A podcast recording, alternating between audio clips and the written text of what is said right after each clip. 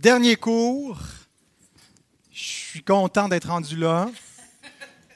Ça a été euh, un, grand, euh, grand survol, un grand travail, mais euh, par la grâce de Dieu, on a persévéré. Et ça termine bien parce qu'on va se rendre jusqu'à nous aujourd'hui. Et ce qui va nous permettre de voir comment on est nous-mêmes connectés avec cette grande épopée de la réforme protestante. Donc, Aujourd'hui, dernière euh, partie sur trois de ce qui s'est passé au Québec dans en ce qui concerne le protestantisme français. On a vu dans la première partie les Huguenots en Nouvelle-France et euh, jusqu'à la conquête de la Grande-Bretagne. Ensuite, on a repris euh, la dernière fois de 1837 jusqu'à grosso modo, là, j'ai mis 1960 pour mettre une date, mais c'est surtout, c'est concentré au 19e siècle avec euh, la mission de la Grande Ligne, avec euh, Madame, euh, Feller et Louis Roussy, les, colporteurs de la Société missionnaire canadienne-française, où on voit Joseph Vaisseau, il va être encore question de lui aujourd'hui un petit peu, Chiniki, puis à quoi pouvait ressembler le réveil, le Québec avant le réveil? C'était assez figé en termes de, de culture et le, tous ceux qui parlaient français étaient des catholiques et le protestantisme, ça se passait en anglais. Aujourd'hui, bien, euh, on va voir le réveil avec ses causes. On va, euh, la première partie, on va parler de cela, le, réveil évangélique des années 70. Et on va euh, terminer avec Saint Jérôme.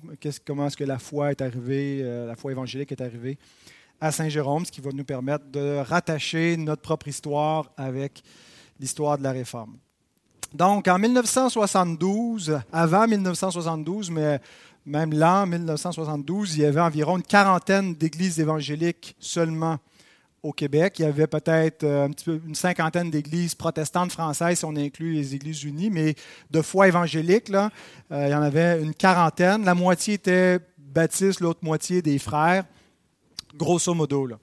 Euh, de petites églises qui euh, avaient, pour la plupart, n'étaient pas en mesure de euh, payer le salaire d'un pasteur.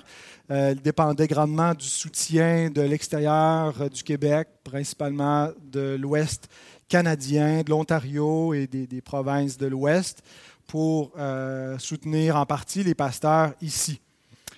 Mais en huit ans, donc de 1972 à 1980, il y a eu presque 350 églises euh, et missions, divers points euh, de, euh, ralliement, d'autres missions qui sont apparues donc en l'espace de huit ans. on enregistrait en moyenne de 2 à 3 000 conversions par année. on dénombre, c'est les chiffres de direction chrétienne, vers 1990, environ une population de 30 000 chrétiens évangéliques au Québec. Alors, euh, ce qui est impressionnant aussi, ce n'est pas juste le, nombre euh, qui a changé drastiquement à l'espace de huit ans, passé d'une quarantaine d'églises à proche de, 400, euh, mais c'est aussi la, ferveur de ce qui s'est passé. Je vous lis la description d'un mercredi soir, une réunion de prière pendant le réveil. C'est Donald Carson qui raconte un petit peu. il dit, donc, il est à peu près à l'automne 1976, dans le bout de Sherbrooke. Il dit J'ai demandé au pasteur combien de temps je devais parler. Il m'a répondu Ces gens ont faim de la parole. Je ne parle jamais moins d'une heure. En tant que visiteur, vous devriez parler plus longtemps, bien sûr. Je suis arrivé à 19h30 environ. 85 euh, personnes étaient présentes et on chantait avec révérence pendant environ une demi-heure des hymnes et des cantiques, certains ayant été composés récemment. Peu après 20 heures, j'ai commencé à prêcher. J'ai terminé tout juste avant 21h30. Le pasteur a dit qu'il s'agissait d'une merveilleuse occasion pour poser des questions sur ce, que, sur ce qu'enseigne la Bible. J'ai répondu aux questions jusqu'à 22 heures, puis certains ont partagé des requêtes de prière qui concernaient presque toutes les conversions ou la croissance spirituelle de personnes auxquelles ces croyants témoignaient. Nous nous sommes agenouillés pour commencer à prier vers 22h30.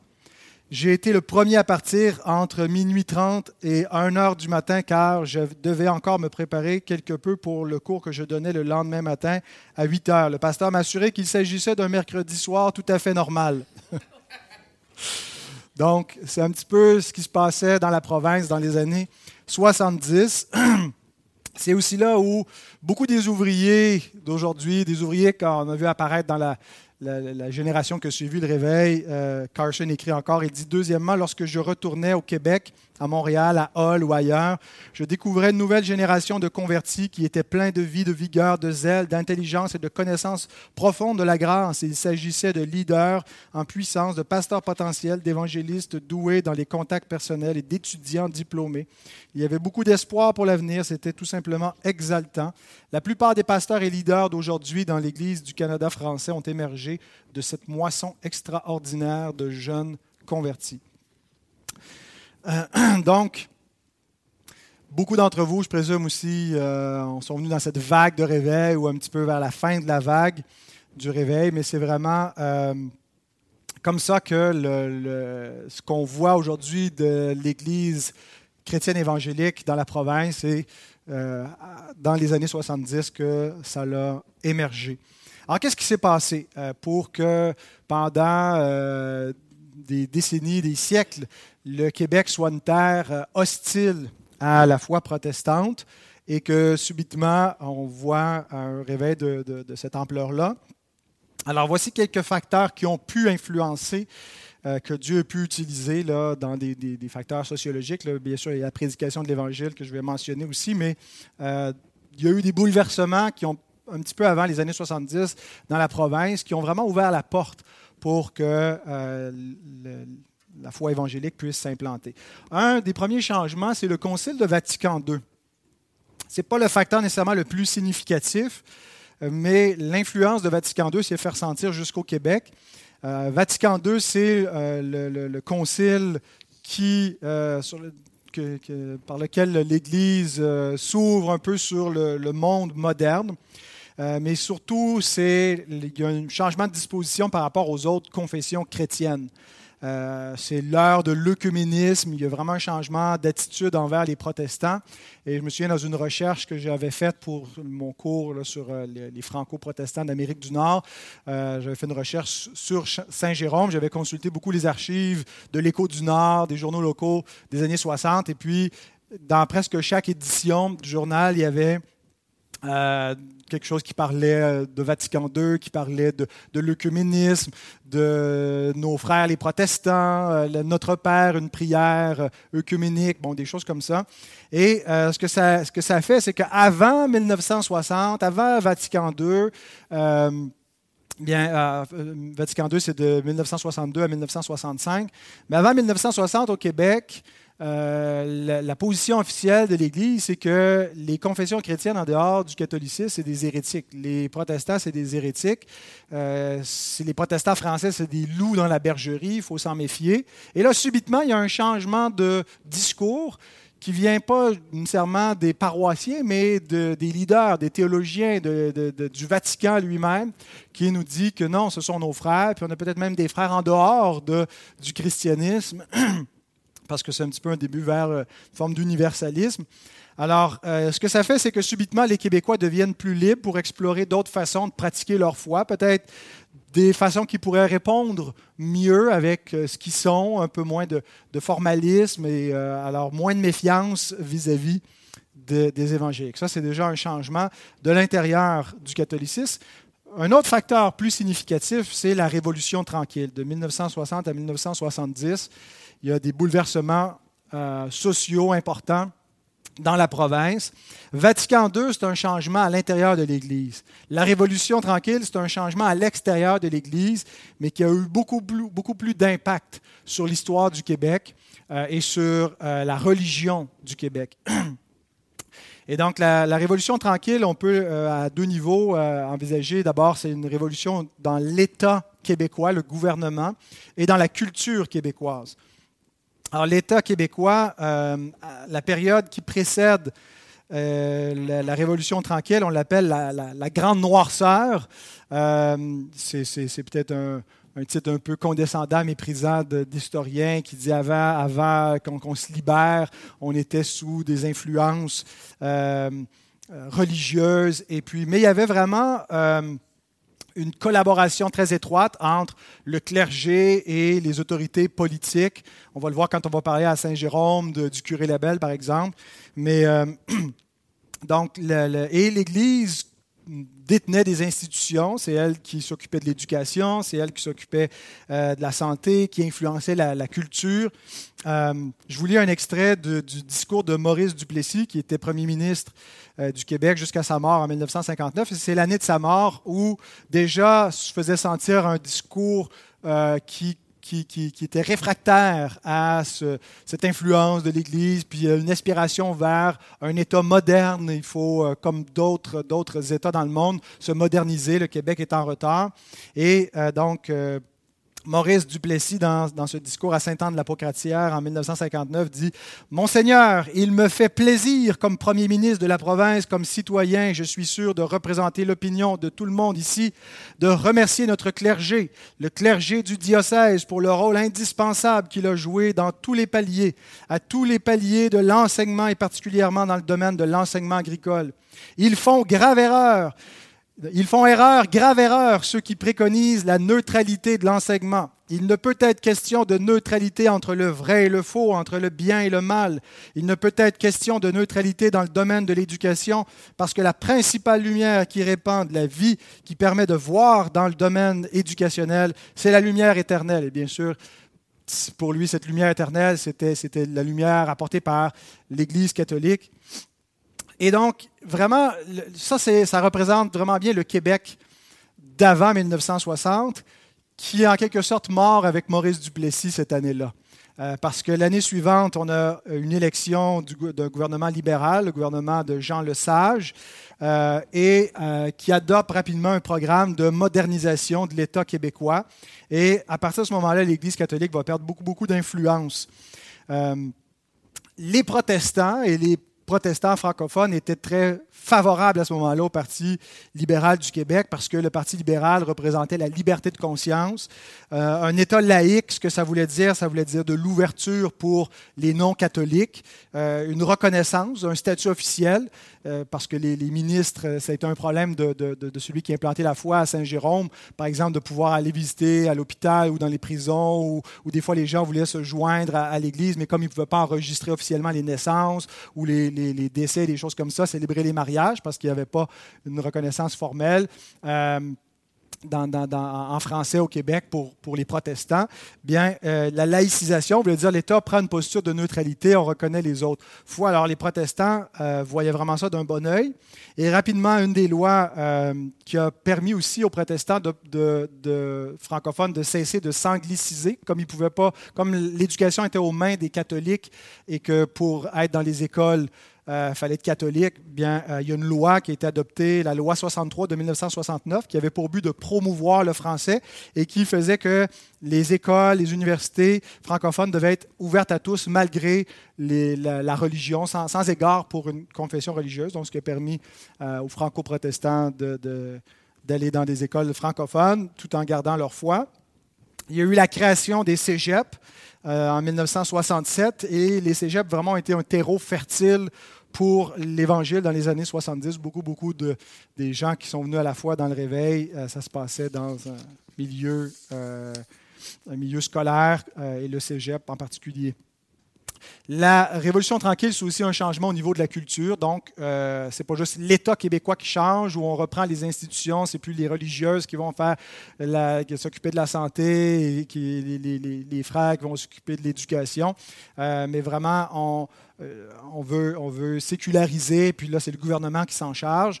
Mais euh, ce n'est pas juste au niveau de, des structures euh, publiques, c'est aussi au niveau de la culture, où il y a vraiment une réaction à ce qu'on voit comme de l'obscurantisme religieux, l'Église qui veut tenir les gens dans l'ignorance, qui empêche le progrès, et puis on voit le catholicisme comme une entrave, comme quelque chose qui gêne le progrès.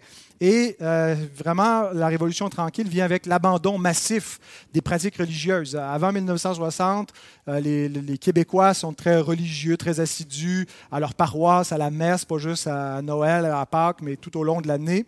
Euh, mais vraiment, la Révolution tranquille vient avec une désertion euh, des pratiques religieuses. Et les Québécois conservent une espèce de rapport paradoxal avec l'Église catholique romaine encore aujourd'hui. Ils se disent en majorité catholiques, mais ne pratiquent pas. Euh, alors, ça fait des églises qui tombent en ruine, des églises, des bâtiments qu'on récupère pour faire toutes sortes d'autres choses parce que les gens ne les fréquentent plus. Euh, mais c'est un peu donc un vestige du passé. Ce sont nos, nos ruines d'une autre époque. Et euh, ben, des changements de mœurs aussi, l'émergence de la culture hippie partout en Occident qui vient jusqu'au Québec aussi. Alors on rejette un peu des valeurs judéo-chrétiennes, puis on s'ouvre à d'autres religions. Euh, et donc, il y a cette ouverture qui vient. Puis, en rejetant le catholicisme, les Québécois deviennent un peu des orphelins sur le plan religieux. Mais cette posture euh, de ne de, pas devenir athée pour autant fait qu'ils deviennent très ouverts à d'autres foi, d'autres euh, façon de, voir Dieu, de voir la spiritualité, ce qui va donner vraiment, lorsque la prédication évangélique va, battre son plein, des oreilles et des cœurs plus réceptifs, parce qu'on euh, s'est débarrassé d'une ancienne religion qui était un carcan, et là on retrouve des, points communs avec cette religion, qui est, on n'est pas dans quelque chose de complètement ésotérique, éloigné, qui, demeure dans l'orthodoxie chrétienne, mais avec une façon plus vivante, plus intéressante. Il y a un autre euh, facteur qu'on peut voir dans, ces années-là qui favorise le réveil, c'est le nationalisme et l'émergence de la nation québécoise avec euh, l'élection éventuellement du, Parti québécois en 1976. Euh, en fait, tous ces changements, la Révolution tranquille, ça, a produit une espèce de réveil séculier de la nation québécoise avec le, nationalisme et puis les, souverainistes. Euh, et il y a certaines il y a certains traits de similitude entre les souverainistes et, le réveil. J'aimerais vous, euh, euh, en fait, c'est Richard Lahide qui a euh, étudié le, réveil québécois, puis avec des statistiques et tout ça. Puis euh, il a comparé la courbe de croissance du réveil avec la courbe de croissance du nationalisme. Puis ce qui est intéressant, c'est qu'ils suivent exactement la même courbe, pas nécessairement la, même quantité de gens, mais en fait de, momentum et surtout le, point d'arrêt, l'échec du référendum en 1980 et la fin du réveil. puis Richard Lahide explique euh, il dit ceci. Avec le vent dans les voiles depuis 1970, l'idéalisme découlant du nationalisme domine chez les jeunes Québécois. De 1976 à 1982, la vision des évangéliques qui exprimait une confiance en l'avenir et dans les nouvelles possibilités s'alignait bien avec le contexte social. Donc, quand l'Évangile vient, puis tout est possible, tout s'ouvre, puis c'est un petit peu avec le, l'humeur ambiante du Québec à ce moment-là, c'est une nation qui émerge, puis ça devient possible d'être un pays, puis de se, libérer, enfin le rêve se réalise. Le réveil a coïncidé avec le temps fort du nationalisme que prônait le Parti québécois. La montée et l'arrivée au pouvoir du Parti québécois ont multiplié les espoirs parmi les jeunes et les moins jeunes. Tout comme le Parti québécois représentait le renouveau, les évangéliques symbolisaient le rejet des autorités, et ouvrait la porte à un nouveau projet de société conçu par des convertis pleins d'enthousiasme. Comme ce fut le cas pour les nationalismes, les évangéliques ont survécu aux tensions et aux déceptions du référendum de 1980, mais ont perdu leur popularité quelques années plus tard. Donc je trouvais que le parallèle était intéressant. Euh, Ce n'est pas que ça explique tout, mais ça nous donne un contexte dans lequel y a des, des, matériaux que Dieu peut utiliser pour euh, le réveil. Un autre, aspect euh, qu'on peut comparer avec l'émergence du nationalisme, c'est que le réveil a lieu exclusivement en français. Ça ne se passe pas dans les communautés anglophones. Les communautés anglophones n'ont pas nécessairement vu de changement euh, dans leur assistance, dans le nombre de baptêmes annuellement, dans le nombre d'églises. C'est vraiment un phénomène euh, donc, qui est chez les franco-canadiens, pas chez les anglo-québécois. Et euh, c'est aussi spécifiquement chez les évangéliques, et pas dans les églises mainline comme l'Église unie ou des églises presbytériennes, mais l'Église euh, évangélique qui, connaissent euh, ce, réveil-là. Alors, bien sûr, le, facteur le plus significatif, c'est la prédication de l'Évangile, les efforts d'évangélisation intensifiés. Par exemple, en 1967, il y avait le pavillon évangélique à l'expo. Euh, l'expo qui est devenue ensuite Terre des Hommes, qui est un expo qui s'est prolongé pendant quelques années. Donc, il y avait euh, des, un, pavillon de la distribution de littérature, des efforts comme ça pour répandre les écritures partout dans la province qui se sont faits. Alors, les, efforts d'évangélisation intensifiés, je veux dire, malgré tous les changements sociologiques, si on ne prêche pas l'Évangile, il ne se passera rien, mais euh, ces, changements sociologiques vraiment ont permis de, euh, qu'il se passe de quoi lorsque l'Évangile a été prêché à ce moment-là. Euh, la caractéristique de la prédication évangélique dans ces années-là, ce n'est pas spécialement une prédication doctrinale. Le mouvement de réveil, ce n'est pas un mouvement théologique, comme on peut voir à la réforme comme telle, où vraiment pour Luther, c'est des questions théologiques qui sont en jeu, c'est un changement de paradigme avec une vision euh, de, flou de la justification par les œuvres pour arriver à une compréhension haute de la justification. Puis là, vraiment, c'est, la réforme est très théologique, très doctrinale.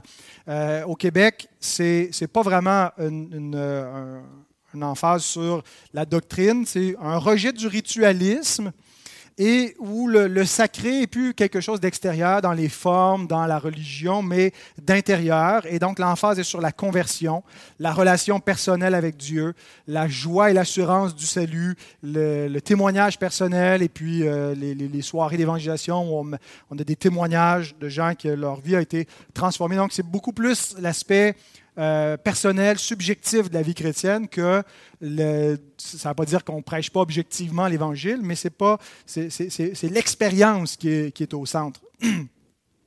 Et euh, donc, c'est aussi à l'époque où, dans le monde, un peu partout, il y a les, les, influences de différents mouvements Jésus, Jésus sauve, les Jesus People, les Jesus Freaks.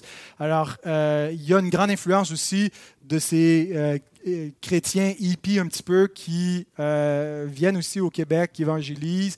Et donc, ça, ça, vient teinter un peu ce à quoi ressemblait la foi évangélique lorsqu'elle est, elle est née ici au Québec.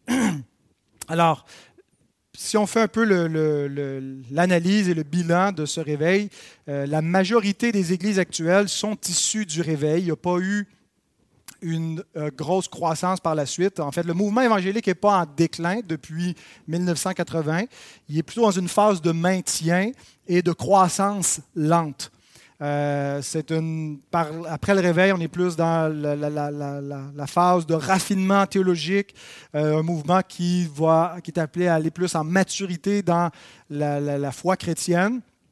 Mais ce qu'on peut noter, c'est que c'est la première fois que euh, la foi évangélique s'implante massivement en français au Québec. À ce moment-là, il y avait eu un peu le réveil du temps de Mme euh, Madame Feller, Louis Roussy, qui, a, eu des, un impact jusqu'à aujourd'hui, mais jamais de cette ampleur-là. Et un pattern qu'on voyait, c'est qu'il n'y avait jamais vraiment une deuxième génération d'évangéliques. C'était toujours à refaire parce que soit que les protestants français qui étaient attachés à leur foi pour survivre allaient vivre avec les anglophones, ou bien euh, finissait par se catholiciser à la deuxième génération. Et puis, il n'y avait pas quelque chose de longue durée. C'est la première fois qu'il y a vraiment une vraie deuxième génération de chrétiens évangéliques au Québec. Bon, il y a, des, petites exceptions ici et là, là mais qu'on peut dire massivement, et c'est ce que le réveil a pu apporter, même s'il y a toujours eu, comme on l'a vu depuis la Nouvelle-France, un témoignage évangélique dans la province. Euh, ça a toujours été à refaire, à refaire. Et donc là, c'est une, on veut une première historique qu'on passe le flambeau à une deuxième génération. Maintenant, euh, ça c'est un peu les grandes lignes de ce qui s'est passé euh, au Québec, mais j'aimerais terminer cette série d'exposés avec notre propre patelin. Saint-Jérôme. Je ne vais pas vous donner l'historique complet. On va surtout se concentrer sur les débuts, la naissance de la foi évangélique au Québec, mais on va retourner même loin en arrière à la fondation de Saint-Jérôme. Donc, on va voir avant 1961, puis à partir de 61, quand M. Ernest Dick est euh, arrivé ici à Saint-Jérôme. Alors, la ville de Saint-Jérôme a été fondée officiellement euh, le 15 novembre 1834, mais il y avait déjà une population de colons depuis 1821 le long de la rivière du Nord. Euh, l'évêque de Montréal, Monseigneur Lartigue, autorisait le curé de Sainte-Anne-des-Plaines à venir euh, célébrer des messes pour ces quelques colons de la rivière du Nord. Et c'est comme ça que petit à petit, ces, colons se, sont développés, puis qu'éventuellement, euh, ils ont pu avoir leur propre paroisse. Alors, à l'époque, on n'appelait pas ça Saint-Jérôme, on l'appelait La Chapelle. Et il y avait déjà parmi les colons un protestant du nom de William Moranville, qui était un Écossais, propriétaire d'un moulin, mais il est décédé assez tôt avant même qu'on atteigne le statut de paroisse. en 1831, donc, la chapelle devient une paroisse. Il y avait une cinquantaine de familles.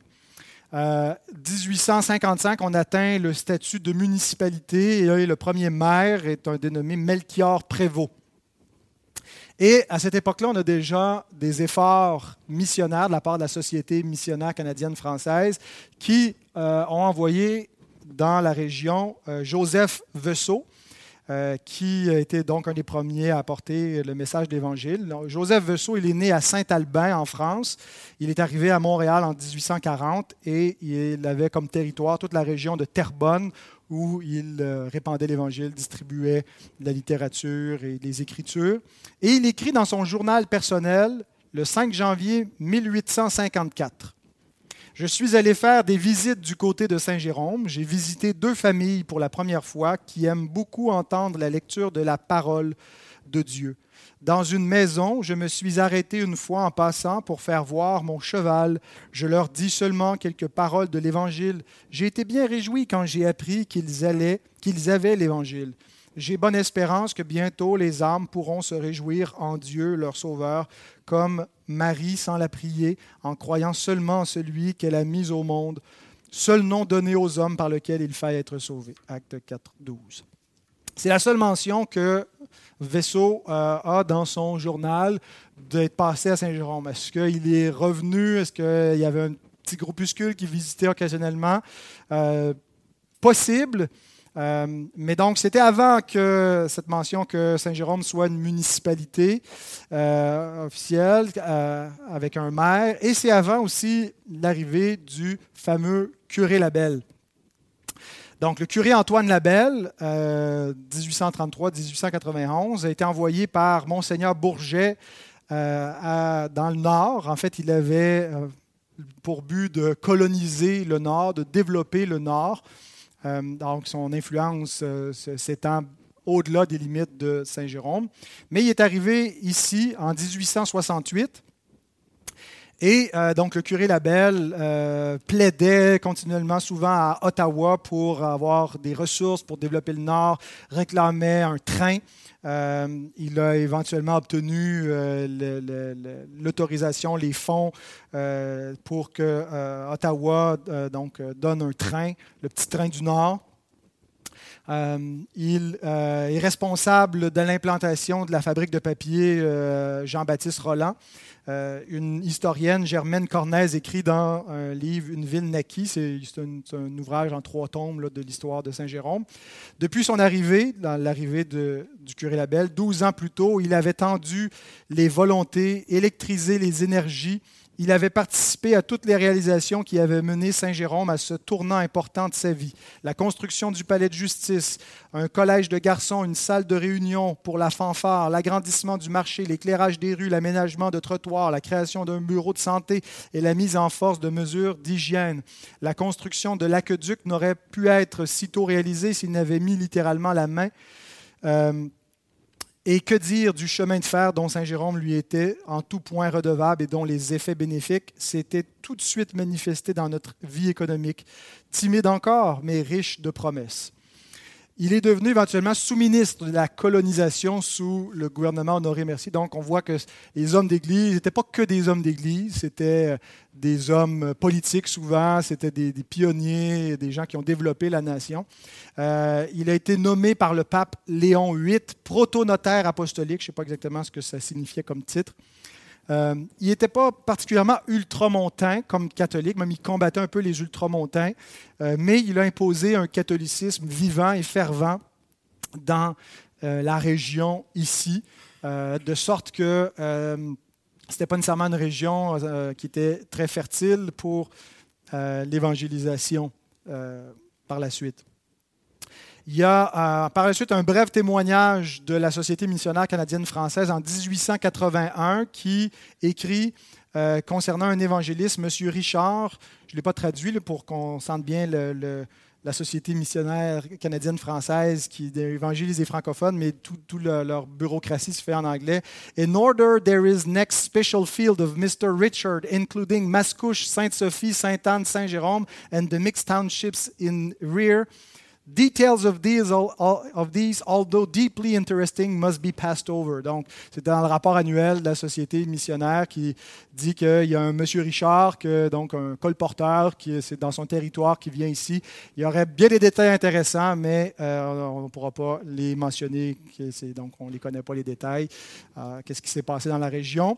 Euh, mais on sait que M. Richard était dans la région entre 1960 et 1880. Alors, est-ce qu'il a repris le travail de vaisseau? Est-ce qu'il y avait une famille qui visitait parfois ici de protestants? On l'ignore.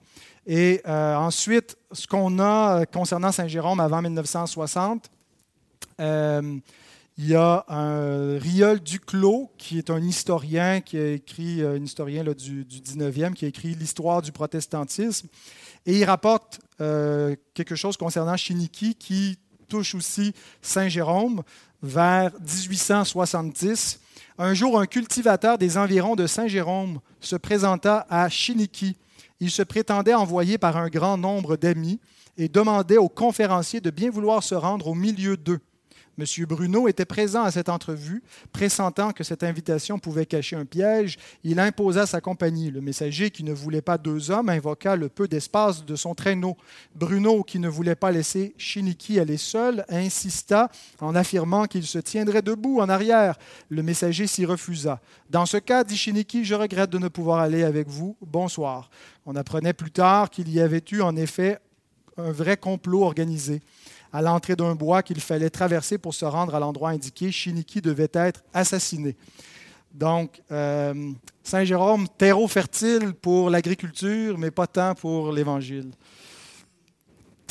Et le dernier témoignage qu'on a d'évangélisation protestante dans la région, c'est entre euh, 1920 et 1950. Le pasteur Léopold Massicotte, qui était euh, avec euh, l'Église unie, mais qui s'occupait d'une église méthodiste de Saint-Jovite, euh, mentionne qu'il euh, s'occupait aussi de Saint-Jérôme jusqu'à Mont-Laurier. Donc, est-ce qu'il faisait juste passer ici? Qu'est-ce qu'il faisait exactement dans le coin? On n'en sait pas plus. Alors, c'est tout ce qu'on sait euh, sur euh, l'histoire de la foi protestante à Saint-Jérôme avant 1960. Mais la foi qui existe aujourd'hui dans notre ville, euh, pas vraiment due à ces efforts du, du, du 19e, début 20e siècle, mais plutôt à l'œuvre d'Ernest Dick. Donc, Ernest Dick, 1922 à 2009, son épouse euh, Lydia Cran, qui est euh, 1928 et 2011. Alors, ils sont décédés, ça fait pas très longtemps, l'un et l'autre. Donc, euh, Ernest Dick euh, est né en Ukraine en 1922 de parents qui étaient des frères ménonites et des agriculteurs. Euh, ils ont fui l'Ukraine parce qu'avec l'émergence de l'URSS, il y avait toutes sortes de conflits civils et puis ils ont réussi à rejoindre le Canada en 1926, mais le papa a été tué par des cambrioleurs la nuit avant le départ et la maman est arrivée seule avec dix enfants, sa belle-mère et sa belle-sœur. Et ils sont arrivés d'abord au Québec et ils sont allés vers l'Ouest canadien, en Saskatchewan, où ils ont été accueillis par des Ménonites. Ernest s'est converti à 9 ans. Il a été baptisé et appelé au ministère à 18 ans. Euh, et il a fait des études chez les frères ménonites à Winnipeg. Et c'est là qu'il a rencontré sa future épouse, Lydia. Ah, on ne les voit pas ici? Ah, on va les voir là. Excusez-moi. Alors, alors euh, ils ont fait des études et euh, en 1951, ils s'engagent comme missionnaires pour le Congo. Ils avaient toutes les deux la conviction que Dieu les appelait en Afrique. Euh, mais pour apprendre le français, bien, ça se passe au Québec. Alors, ils viennent faire un séjour euh, au Québec. Ils arrivent à Montréal euh, en 51, puis ils vont aller euh, ensuite apprendre le français à Bethel, à Sherbrooke, à Parole de vie. C'est le, parcours de beaucoup de missionnaires qui vont dans des pays francophones. Ils passent, des missionnaires d'Amérique vont passer souvent, encore aujourd'hui, passent par Bethel. Ils font un séjour, une immersion en français avant d'aller en mission. Et ce que Ernest écrit dans ses mémoires, euh, c'est qu'il était heureux que Dieu ne l'appelait pas au Québec parce que ce qu'il voyait, dans les années 50, vraiment, les, évangéliques étaient persécutés, il y avait des églises qui avaient été incendiées, les témoins de Jéhovah aussi étaient persécutés, mais on était tous mis un peu dans le même, même bateau. alors, ils partent au Congo, ils vont y passer quatre ans. Euh, et il doit revenir parce que leur mission exige qu'ils viennent compléter des études. Il vient faire une maîtrise en éducation. Et ils ne peuvent pas retourner au Congo à la fin des études parce qu'il y a des agitations vers la fin des années 50, un peu la révolution qui va mener à l'indépendance du Congo. Euh, de sorte qu'ils cherchent un autre champ missionnaire et euh, la CIM, le comité, le CIM, comité intérieur de mission, je pense que c'est ce que ça veut dire, CIM, euh, leur lance l'appel pour venir au Québec en 1961. D'abord, ils ont refusé euh, parce qu'ils pensaient que ça allait se calmer au Congo puis ils allaient partir par la suite. Mais finalement, euh, comme le, conflit perdurait, ils ont accepté de venir au Québec. Alors, ils sont Ernest venait d'abord tout seul pour sonder l'endroit, trouver un endroit où s'installer. Il est arrivé à Montréal à l'été 1961 et il a rejoint un ménonite, Tillman Martin. Et euh, ensemble, ils devaient chercher une ville. Ils avaient six critères pour euh, déterminer où est-ce qu'ils essaieraient de travailler pour établir une église. Alors, ça devait être une ville ou un village de taille moyenne, pas trop loin de Montréal, Deuxième critère. Troisièmement, avec des habitants à majorité canadienne-française.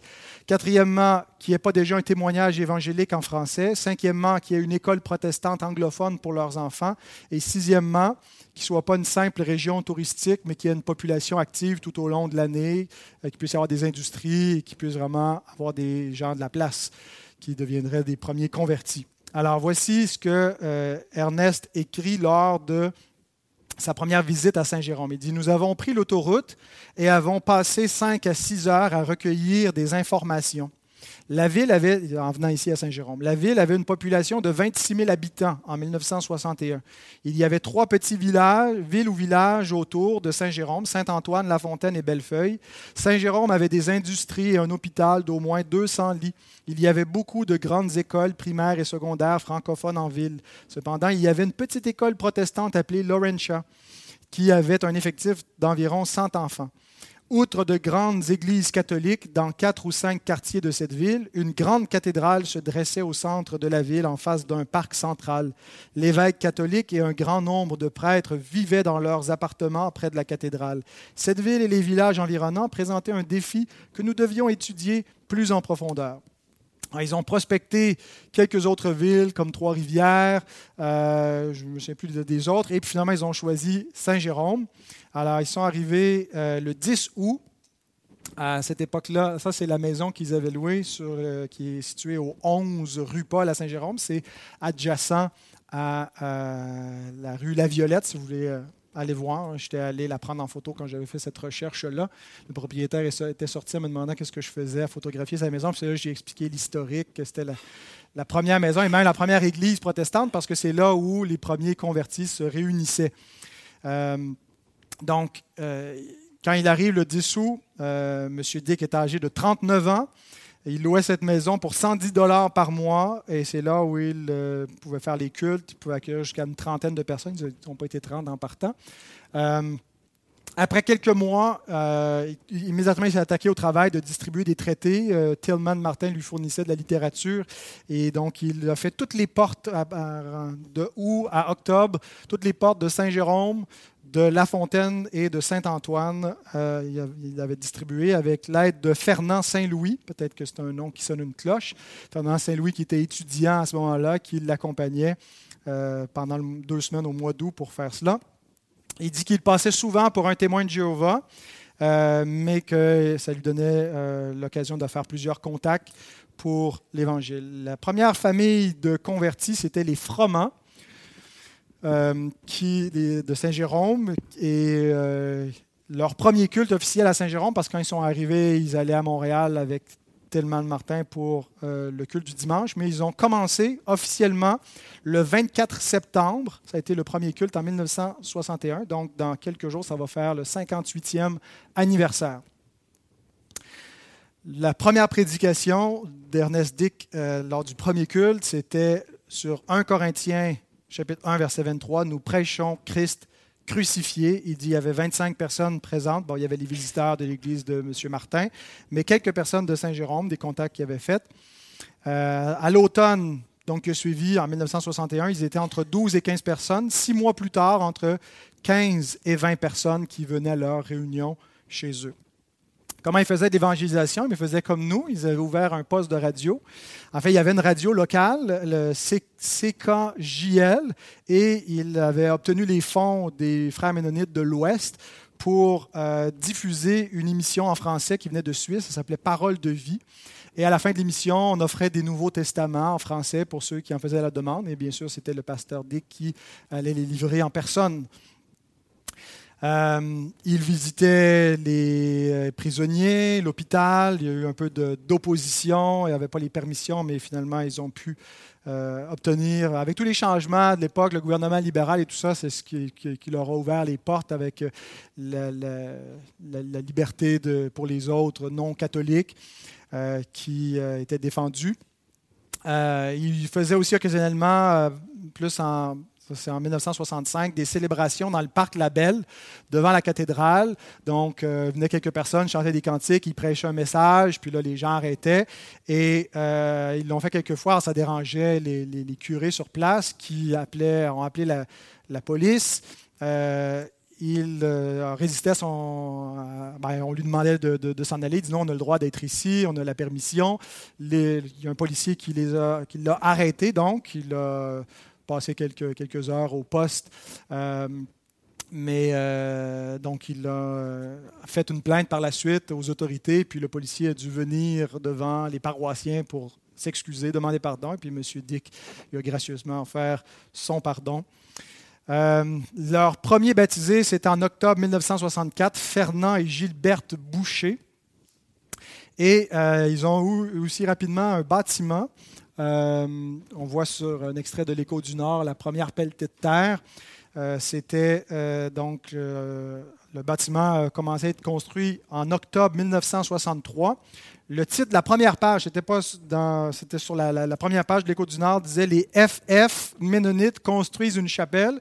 Et à l'intérieur, on pouvait lire un article qui disait donc euh, mardi le 8 octobre avait lieu le service de consécration et la levée de la première pelletée de terre marquant l'inauguration de la construction de la chapelle des frères Ménonites à Saint-Jérôme. Cette chapelle sera érigée au coin des rues La Violette et Moran, dans l'ouest de la cité. Il s'agira d'un immeuble de pierre et de bois sans clocher pouvant contenir environ 100 personnes. Et avait un presbytère euh, adjacent, euh, de sorte que la famille Dick a pu euh, y emménager à l'hiver 64. Leur culte d'inauguration, ça a été le 15 mars de la même année, 1964. 150 personnes étaient présentes, dont euh, Fernand Petitclerc, un nom que j'imagine que vous avez entendu, qui prêche encore. Euh, aujourd'hui, c'est Fernand Saint-Louis qui prêche encore, je ne sais plus lequel, je mélange les deux. Peut-être les deux prêchent encore, marqué. Monsieur Dick, donc, ben voilà, on a dans le journal l'extrait des autorités étaient présentes. Monsieur Dick est là. Fernand Petitclerc, c'est un Il faudrait lire ce que l'article dit. Alors, 150 personnes étaient présentes lors de ce, culte d'inauguration. Alors, M. Dick est demeuré pasteur à Saint-Jérôme jusqu'en 1967. Il est parti pour Sainte-Thérèse euh, pour implanter. Ben, L'Église avait déjà commencé l'implantation avant, mais il a pris la relève. Et celui qui l'a remplacé à Saint-Jérôme, c'était un dénommé Don Balzer, de 67 à 69. M. Balzer, euh, quitté en 69, a été remplacé par René Hainaut de 1969 à 1974. C'est sous les années Hainaut que le réveil a commencé. Ensuite, David Franco a remplacé M. Hainaut de 74 à 82 et M. Dick est revenu en 82 euh, pour un temps jusqu'à ce qu'il soit remplacé par André Bourque. Nous, c'est l'époque euh, moi, je suis né en 80 et donc euh, sous, mes parents fréquentaient déjà cette église-là. Alors, j'ai connu M. Dick quand j'étais petit enfant et ensuite André Bourque. Euh, donc, en 67, quand il a quitté, il y avait déjà une cinquantaine de personnes qui fréquentaient l'église des frères ménonites. Euh, et le début du réveil est arrivé pendant les années de René Hainaut. Euh, mais il y a aussi une division majeure qui est arrivée à la fin de, son pastorat en 74 à l'église ménonite. Et donc, euh, cette division a fait qu'ils sont venus s'installer au 38A rue Labelle. René Hainaut est venu ici. Alors ça, c'est le bâtiment, l'industrie qui était ici avant. C'était un peu euh, laissé aller. Vous reconnaissez peut-être euh, les lieux. Ça, c'est l'été. Ça ressemblait à ça avant qu'il y ait, le, chapiteau avec la, croix, avec... Bon, il y a des fenêtres qui ont, qui ont été ôtées. Le côté, alors vous voyez pourquoi ça a l'air de porte de garage, parce que c'était effectivement des portes de garage qu'on avait sur le côté. Mais rapidement, on a euh, renippé la bâtisse, on s'est affiché. C'était le groupe évangélique, qui n'avait pas pris le nom d'église à ce moment-là, groupe évangélique. Euh, la maison aussi qui, était utilisée pour euh, afficher des, des incitations liées à la parole. Et là, on a la famille Hainaut, René euh, Hainaut avec son époux. Je pense que c'est Jackie à la guitare, mais je ne suis pas certain. Philippe. Euh, alors, vous les reconnaissez. Alors, euh, au début des années 74 et l'intérieur du bâtiment. Et le reste, c'est de l'histoire. Ça sera à d'autres de l'écrire, de la raconter. Mais l'histoire continue et c'est comme ça que nous sommes greffés sur cette longue fresque de la foi évangélique protestante. Alors merci, merci d'avoir été présent pendant euh, toutes ces sessions. Ceux qui aussi qui n'ont pas pu être présents mais qui l'ont suivi à la maison, merci de votre écoute attentive. Et voilà, on est heureux que ça soit fini.